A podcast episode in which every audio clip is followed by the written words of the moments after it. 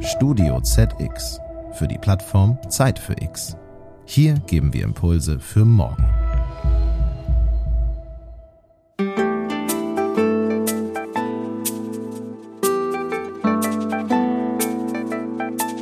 Energie ist eine ganz, ganz wichtige und unabdingbare Grundlage für das Wirtschaften und deshalb wird eine nachhaltige Transformation nicht funktionieren, wenn wir die Energiewende nicht bewältigen. Und deshalb ist das Thema Energie so wichtig als Ausgangspunkt und Grundlage für das Thema Nachhaltigkeit, wenn wir über Klimaneutralität sprechen.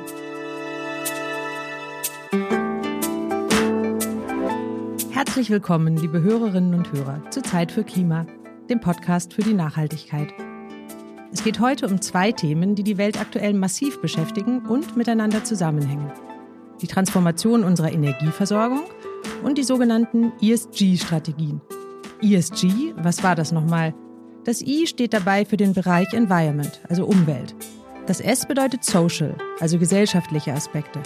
Das G kommt von Governance, der verantwortungsvollen Unternehmensführung. Zusammen bilden diese Kriterien die Grundlage für die Nachhaltigkeitsbewertung von Unternehmen. Dekarbonisierung ist heute weit mehr als Klimaschutz. Sie ist auch die entscheidende Voraussetzung dafür, das Wirtschaftsniveau und den erlangten Wohlstand in Deutschland zu halten. Dass wir unsere Nachhaltigkeitsziele erreichen, ist Grundlage für wirtschaftliche und gesellschaftliche Prosperität, mit allem, was dazugehört. Bildung, Innovationen, sozialer Sicherheit, Vielfalt und Inklusion, Geschlechter- und Chancengleichheit und Gesundheit. Für all das brauchen wir jede Menge Energie, nicht nur im übertragenen Sinn. Wenn wir Rückschläge in unserer nachhaltigen Entwicklung vermeiden und für die nachfolgenden Generationen zukunftsfähig wirtschaften wollen, muss uns der Umbau der Energieversorgung gelingen. Und warum sollten Unternehmen in Zeiten multipler Krisen und Herausforderungen ihre langfristigen Nachhaltigkeitsziele nicht aus dem Blick verlieren? Darüber darf ich heute mit Petra Justenhoven, der Sprecherin der Geschäftsführung PwC Deutschland und PwC Europe Senior Partner, sprechen. Zeit für Klima, ein Podcast für die Nachhaltigkeit.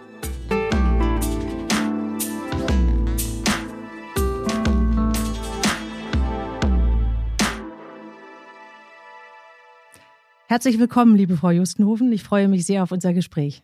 Ganz herzlichen Dank, Frau Kara. Ich freue mich genauso. Frau Justenhofen, Sie sind seit dem 1. Juli 2022 Sprecherin der Geschäftsführung PwC Deutschland und Senior Partnerin Europe. Bevor wir zum eigentlichen Inhalt unseres Gesprächs kommen, würde ich gern etwas Persönliches über Sie wissen. Sie haben Finanzwesen und europäische Finanzwirtschaft studiert und arbeiten seit 30 Jahren bei PwC. 2007 wurden Sie Partnerin.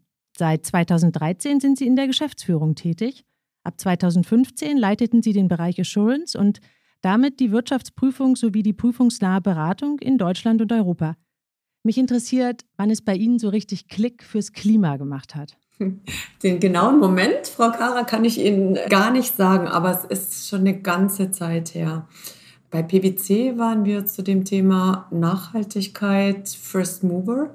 Wir haben schon in den 90er Jahren Umweltberater beschäftigt und ähm, auch wenn die Aufgabe zu der damaligen Zeit noch anders aussah, als wir heute drauf schauen, dann zeigt es doch einiges. Das Thema Umweltschutz ist nämlich ein ganz, ganz wichtiger Bestandteil von Nachhaltigkeit und das hat unsere Kunden und auch uns damals schon bewegt.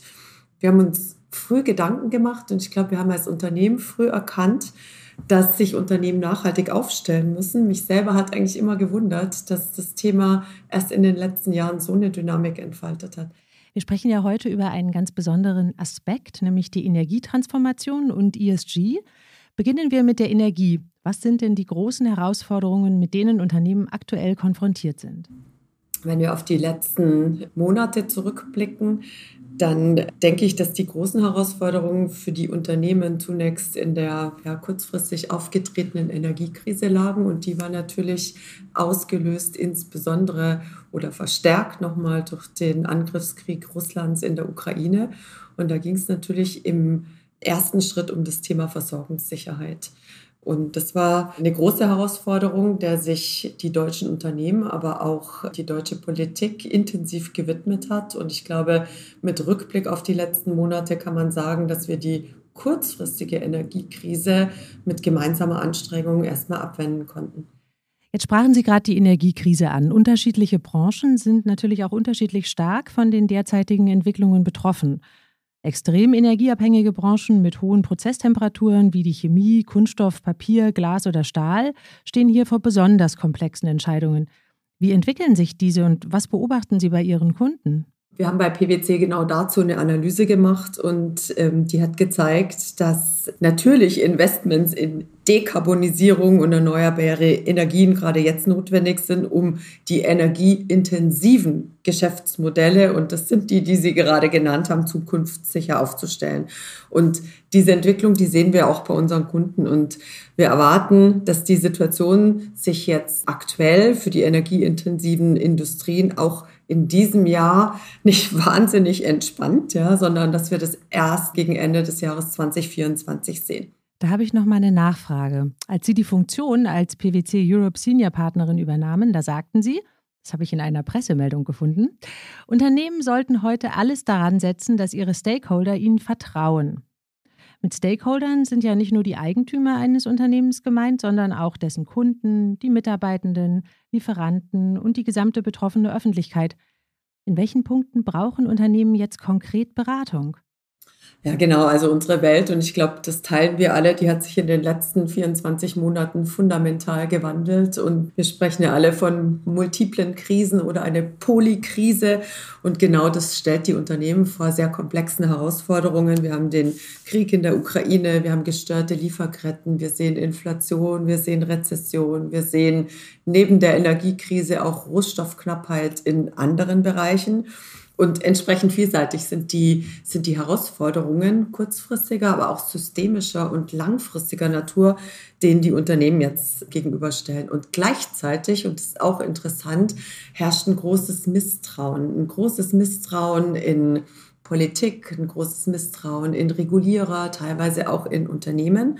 Und wenn man es jetzt andersrum betrachtet, ist Vertrauen eine ganz, ganz wichtige Währung in diesem Kontext. Und das Bedürfnis nach Vertrauen war selten so groß wie heute, wenn man die unterschiedlichen Stakeholdergruppen anguckt. Und deshalb sind wir und bin ich der Überzeugung, dass die Unternehmen nur dann erfolgreich sind, wenn sie auf der einen Seite das Vertrauen ihrer Stakeholder, nicht nur ihrer Shareholder, sondern aller ihrer Stakeholder sichern und gleichzeitig eben nachhaltige Ergebnisse erzielen. Und wenn wir jetzt auf dieses Thema Nachhaltigkeit gucken und Ihre Frage in diesem Kontext interpretieren, dann sehen wir aktuell gerade einen sehr besonderen Bedarf, Transparenz und Sicherheit in Daten und Fakten zu bringen. Und ähm, da entwickeln sich ja gerade auch viele Anforderungen an Unternehmen in dem regulierten Bereich, also in dem Bereich, wo Unternehmen Daten, Fakten, Zahlen offenlegen müssen. Und das kommt natürlich aus dem Informationsbedürfnis der Stakeholder. Und das dreht sich einmal um die EU-Taxonomie als Beispiel, um das Lieferketten-Sorgfaltspflichtengesetz oder um die Corporate Sustainability Reporting Directive, um nur mal drei Regelwerke zu nennen und dort haben Unternehmen natürlich einen großen Bedarf, Unterstützung bei der Sicherstellung der Richtigkeit und Vollständigkeit dieser Daten gewährleisten zu können, damit am Ende die Stakeholder auf einer zuverlässigen Basis informiert werden können und sie dann auch das Vertrauen in die Unternehmen aufbringen können. Sie haben jetzt gerade drei Worte genannt, die auch immer wieder von Stakeholdern eingefordert werden, nämlich Vertrauen, Transparenz und Nachhaltigkeit. In dem Zusammenhang interessiert mich, ob Sie da vielleicht Unterschiede erkennen. Also wie stehen Deutschland und Europa im internationalen Vergleich da? Also einerseits sind Deutschland und Europa im aktuellen Kontext natürlich insbesondere von diesem Thema Energie betroffen, aufgrund dieser Knappheit und der kurzfristigen Krise, die sich mit dem langfristigen Bedarf an Energiewende hin zu einer Klimaneutralität äh, ergänzt. Auf der anderen Seite ist in Europa der Regulierer an der Forefront und hat als erstes sozusagen diese Regelwerke ins Leben gerufen. Wenn wir jetzt die Unternehmen fragen, dann sind sich alle einig in dem Ziel. Wir haben jetzt gerade auch Olaf Scholz gehört, der für Europa 2050, für Deutschland 2045 die Klimaneutralität ausgerufen hat. Gleichzeitig fühlen sich die Unternehmen aber durch dieses Zusammenfallen und diese intensive Regulierung äußerst belastet und herausgefordert. Was würden Sie denn sagen? Ist es für deutsche und europäische Unternehmen dann gerade besonders schwierig? Ja, ich glaube, die Herausforderungen für deutsche Unternehmen sind gerade besonders groß, weil sie einerseits eben durch diese Doppelkrisen besonders belastet sind, die Energiepreise derzeit sehr, sehr hoch sind, die Regulierungsanforderungen sehr hoch sind und wir quasi jetzt durch diese kurzfristigen Krisen hindurch in die Transformation auch nur investieren müssen. Also diese Anforderungen kommen multiple. Und ich würde sagen, in dem Kontext, ja, auch in dem geopolitischen Kontext, auch in Bezug auf Energiefragen ist Europa und Deutschland gerade besonders gefordert. Wenn man dann guckt, in welchen Industrien Deutschland stark ist, dann sind es eben auch Prozess- und damit energieintensive Industrien. Also wenn wir gucken in Chemie, in Stahl, in Glas, in Papier, das sind eben Industrien, die bei uns besonders stark sind, die sehr viel Energie brauchen und die deshalb sozusagen auch in diesem Dilemma stehen. Sie haben jetzt gerade gesagt, Sie sind sehr gefordert. Vielleicht kommen wir mal dazu, darüber zu sprechen, wie Sie auch gefördert werden können. Der europäische Energiemarkt ist komplex und seine Infrastruktur ist eng verwoben. Es geht nicht einfach um den Ersatz russischen Erdgases durch LNG, sondern darum, die Energietransformation in Europa weiter umzusetzen, die im Kern, das haben Sie ja eben auch gerade erklärt, eine Transformation der industriellen Basis ist. Ja, wie sollte denn der Fahrplan für die Zukunft aussehen? Ich denke, wir haben mit gemeinsamen Anstrengungen dieses Thema Versorgungssicherheit jetzt sehr gut bewältigt. Und jetzt geht es im nächsten Schritt darum, die Energiewende hin zu erneuerbaren Energien mit unterschiedlichen Facetten, zum Beispiel Wasserstoff, zum Beispiel Solar, zum Beispiel auch Energiesparmaßnahmen umzusetzen und dabei den Unternehmen so gut wie möglich Unterstützung zu leisten. Und die Forderung, die im Moment sehr, sehr laut ist, ist im Abbau von Regulierung zur Umsetzung genau dieser innovativen Maßnahmen. Und da geht es im Grunde darum, den deutschen und europäischen Unternehmen die Möglichkeit zu geben, Innovationskraft und damit Wachstumsmöglichkeiten aus diesen Themen zu entfalten, um dann auch schnell sozusagen diese, diese Energiewende gemeinsam umsetzen zu können. Das wird Deutschland nicht ganz allein aus eigener Kraft können. Ja? Ähm, viele Energiethemen sind regional und lokal, aber wir wissen auch, Energiewende macht nicht an Ländergrenzen Halt. Ne? Deshalb reden wir auch nicht nur von Deutschland, sondern von europäischen Maßnahmen und teilweise eben auch im globalen Kontext. Aber ich glaube, da muss man auch nochmal unterscheiden, was gibt es für Möglichkeiten lokal, regional und global. Ja? Und diese Dinge, die im Zusammenwirken passieren müssen, aber insbesondere das Thema Regulierung. Und da gibt es eben unterschiedliche Baustellen, ne, ob das Bauverordnungen sind, Energieverordnungen, Umweltschutzthemen. An, an vielen Ecken und Enden treffen da jetzt eben ähm, ja, Zielsetzungen aufeinander und sind vielleicht auch im Widerspruch zueinander. Und das aufzulösen und zwar schnell, das gilt jetzt eben zu adressieren. Diese Forderungen, von denen Sie sprechen, die kommen ja auch vielfach von Menschen, die Unternehmen lenken. Sie sprechen mit vielen CEOs und kennen ihre Anliegen, sowohl aus dem persönlichen Austausch, aber auch aus Erhebungen und Studien. Die Ergebnisse des 26. jährlichen PwC CEO Surveys sind gerade beim Weltwirtschaftsforum in Davos vorgestellt worden. Können Sie uns ein bisschen erklären, was die Key Findings eigentlich sind? Das mache ich sehr gerne, Frau Kara. Also vier Takeaways. Erstens, der Optimismus im Zeitpunkt der Befragung Ende letzten Jahres, der war bei vielen Entscheiderinnen und Entscheider auf einem Tiefpunkt. Fast alle CEOs haben angegeben, dass sie mit einem Rückgang des Weltwirtschaftswachstums rechnen. Wir haben konkret die CEOs gefragt, ob sie glauben, dass sich das Weltwirtschaftswachstum verbessert, das gleich bleibt oder abnimmt.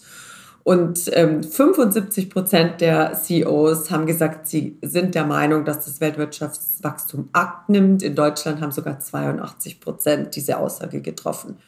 Jetzt sehen wir erste positive Anzeichen, dass vielleicht nicht ganz so schlimm wie befürchtet kommen könnte. Und ich denke, wenn wir dranbleiben, ähm, die Transformation voranbringen, dann glaube ich, können wir ein bisschen mehr Zuversicht spüren, als das im Oktober, November noch der Fall war. Das zweite Takeaway, was uns zurückgespiegelt wurde, war, die Krisen belasten das Geschäft. Die drei größten Risiken, die genannt wurden, waren Inflation, makroökonomische Volatilität und geopolitische Konflikte. Was mich dabei etwas überrascht hat, war, dass Klimawandel nicht unter den Top 3 Sorgen der CEOs vorkommt. Das Thema Klimaneutralität, wie wir wissen, verträgt keinen Aufschub, aber diese drei erstgenannten Themen haben das Thema Klima auf Platz 4 verwiesen. Ähm, und der dritte Punkt, auch sehr spannend, die CEOs ähm, haben konstatiert, dass sie trotz der schwierigen Marktlage in ihre Geschäftsmodelltransformationen investieren, beispielsweise in Digitalisierung. Also ein Großteil der CEOs hat gesagt, ähm, sie beabsichtigen in Automatisierung, in neue Technologien, in Cloud-Strategien oder künstliche Intelligenz zu investieren. Und der vierte Punkt, den ich gerne nennen möchte, ist, der Wirtschaftsstandort Deutschland bleibt von hoher Relevanz. Das Ausland, also wir haben sozusagen die ausländischen CEOs befragt, hat Deutschland auch in diesem Jahr als den drittwichtigsten Wachstumsmarkt gesehen. Und ich denke, das ist auch ein positives Signal. Ich finde auch, das klingt durchaus positiv. Vor allen Dingen gibt uns das die Möglichkeit, wieder optimistischer in die Zukunft zu blicken. Apropos Davos. Beim World Economic Forum in den Schweizer Bergen haben sich auch dieses Jahr wieder SpitzenpolitikerInnen, ManagerInnen und ExpertInnen getroffen. Auch PwC hat dort gemeinsam mit der Zeit einen Empfang abgehalten. Thema der Reception waren ebenfalls die Energietransformation und ESG-Strategien. Sie haben dort gesprochen, ebenso der BASF-Vorstandsvorsitzende Martin Brudermüller und der Generaldirektor der Organisation der Vereinten Nationen für industrielle Entwicklung, besser bekannt als UNIDO, und ehemaliger Minister für Entwicklung und wirtschaftliche Zusammenarbeit Gerd Müller. Beide waren übrigens schon mal zu Gast in diesem Podcast und hören wir doch mal ganz kurz einige O-Töne des Abends. I would say if we don't wake up as Europeans, that we have to go our own way and be the third, let's say, um, edge in a triangle in the world and not being only completely on one side. Nevertheless, our system is closer to one side. I think we have to wake up and do our homework and, and have to take care about ourselves. And that includes certainly defense, but it also includes industrial strengths and I would say the competitiveness overall of society. pandemic, climate change, food crisis, energy crisis hit not the European hardest, hit the poorest hardest. Nobody is talking here in Davos about this. Ladies and gentlemen, uh, there was just the German Chancellor. Yesterday, uh, the Commissioner, Commission President uh, von, der Leyen. von der Leyen. Yes. What is the reaction about this uh, global crisis in Europe? not billions, trillions of uh, trillions are in support of our economy in Europe and in Germany. And what is our uh, answer to the Africans, to the developing countries? The answer was and is relatively very clear. We cut, we cut the support of the G7 and the G20 for the developing countries. Herr Brudermüller sprach also sehr deutlich davon, dass die Europäer aufwachten und ihren eigenen Weg in die Zukunft finden müssten, was auch neue Allianzen beinhalte, um die Wettbewerbsfähigkeit zu sichern.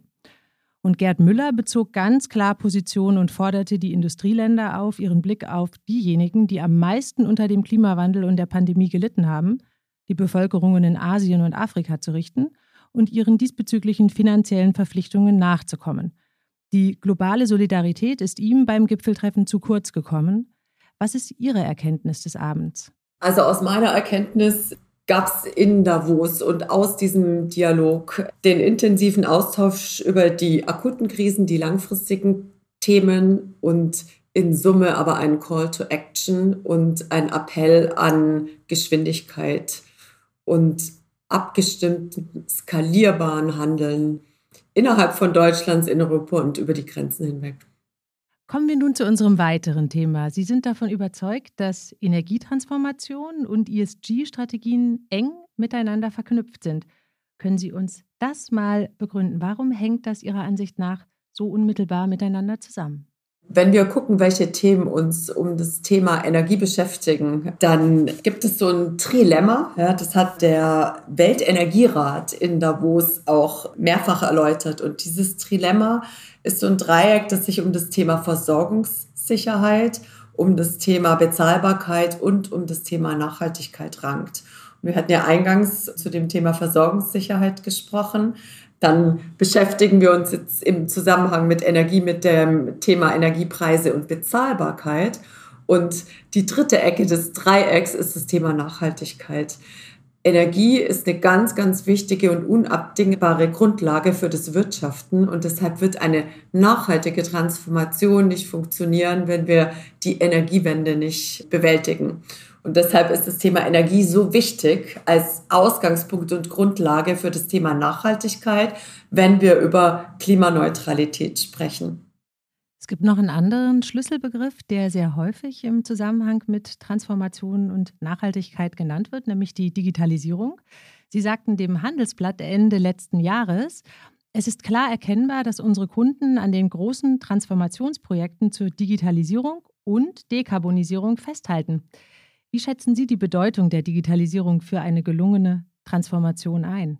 Digitalisierung ist ein extrem wichtiger Aspekt für die Transformation, weil das Thema ähm, Daten, Prozesse, Cloud, künstliche Intelligenz ähm, neue Geschäftsmodelle ermöglicht, ähm, Effizienzen hebt und auch auf das Thema Nachhaltigkeit einzahlt. Wir sehen die Unternehmen in ihren Transformationen das Thema Digitalisierung mit den anderen Veränderungstreibern verknüpfen.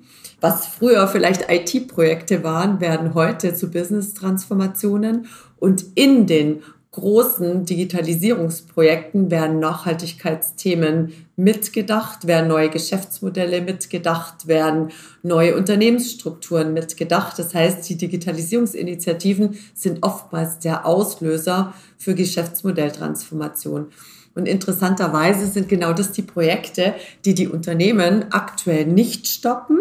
Was interessant ist, ist aus unserem CEO-Survey hat sich ergeben, dass in Deutschland jeder vierte CEO davon ausgeht, dass sein Geschäftsmodell heute die nächste Dekade ohne Änderung nicht überleben würde. Das heißt, was müssen CEOs, die die nächste Dekade überleben möchten, und das sind vermutlich die meisten, jetzt machen, damit das gelingt? Wie müssen diese ihre Geschäftsmodelle verändern und wie können Sie als Beratung sie dabei vielleicht auch unterstützen? Im, Im Grunde geht es darum zu überlegen, was die äh, Wachstumstreiber für das Geschäft von morgen sind, ne? was, welche Kundenbedarfe sind, äh, da sind, welches die Prozesse sind, wie sich Themen weiterentwickeln und wie Geschäftsmodelle nachhaltig aufgestellt werden, was die Core-Kompetenzen sind. Im Grunde ist es die Strategie sozusagen für die nächste Dekade zu entwickeln und das Unternehmen entsprechend robust und resilient aufzustellen. Das ist gerade eine große Herausforderung in Anbetracht dieser vielen Kurz kurzfristigen Themen, wir hatten es eingangs besprochen, gleichzeitig aber eben diese Resilienz zu schaffen in einem nachhaltigen Blick. Vielen Dank für diese Einschätzung Ihrerseits. Wir sind nun schon fast am Ende unseres Gesprächs angelangt. Eine Frage hätte ich allerdings noch. Im Moment wird das Zusammentragen von Daten für die Nachhaltigkeitsberichterstattung von vielen Unternehmen noch als lästige Pflicht wahrgenommen. Was muss denn passieren, damit die Erkenntnisse aus der Berichterstattung Einzug in die Unternehmensstrategien finden? Oder anders gefragt, welche strategischen Überlegungen sollten Unternehmen jetzt anstellen, um ihre Energiewende zu bewältigen und ihre ESG-Ziele zu erreichen, ohne ihr Geschäft zu gefährden? Ich glaube, in dem Zusammenhang ist es ganz wichtig zu verstehen, dass ähm, die Berichterstattung über Nachhaltigkeitsdaten ein Steuerungsinstrument ist, sozusagen ein Mittel zum Zweck. Es geht nicht darum, mit den Anforderungen nur compliant zu sein, sondern die Nachhaltigkeitsdaten sollen ja zur Transparenz und zu einem Management-Tool genutzt werden können, um dadurch Veränderungen zu bewirken und die Themen innerhalb des Unternehmens bewusster zu machen und nach vorne zu treiben. Wenn die Unternehmen nicht finanzielle Informationen, also die sogenannten weichen Faktoren, greifbar machen wollen und vollumfänglich verstehen und auch dauerhaft messbar machen, dann erhöht es die Entscheidungsfähigkeit aus dem Blick der Stakeholder. Und das hat viele Vorteile. Und ein wichtiger Punkt dabei ist eben das Vertrauen, das durch diese zuverlässige und höhere Datenqualität im Markt entsteht. Und natürlich führt eine Berichterstattung zwangsläufig zu einer höheren Transparenz, auch einer Vergleichbarkeit sozusagen im Markt. Dadurch lassen sich Risiken minimieren und gleichzeitig sehen wir eben auch im Finanzsektor, dass Finanzierungen ähm, sich künftig auf solche Daten kaprizieren und sozusagen möglicherweise das Kapital dann nur noch in Richtung solcher Unternehmen fließen wird, die die Daten zuverlässig und transparent veröffentlichen, zumindest zu einem äh, besseren Preis. Und ich denke, wenn man heute fundierte Entscheidungen treffen möchte, dann braucht es ein ganzheitliches Verständnis der Wertschöpfung eines Unternehmens und des Geschäftsmodells. Und da gehören eben auch die nicht finanziellen Daten unabdingbar dazu. Da sind sie wieder, die beiden Begriffe, die mich vorhin schon so optimistisch gestimmt haben, nämlich Transparenz und Vertrauen. Wir haben quasi eine schöne Runde gedreht durch die Themen Energie und ESG. Ich danke Ihnen sehr für das interessante Gespräch, Frau Justenhofen. Schön, dass Sie da waren. Es hat mir große Freude gemacht, Frau Kara. Danke Ihnen. Liebe Hörerinnen und Hörer, mehr über das Engagement von PwC und einen Artikel mit weiteren Informationen zur Zeit Reception anlässlich des Weltwirtschaftsforums in Davos finden Sie in den Shownotes dieser Folge. Dort gibt es außerdem einen Link, mit dem Sie sich für unseren Zeit für Klima Newsletter anmelden können, falls Sie das noch nicht getan haben. Ich danke Ihnen fürs Zuhören und freue mich aufs nächste Mal. Machen Sie es gut.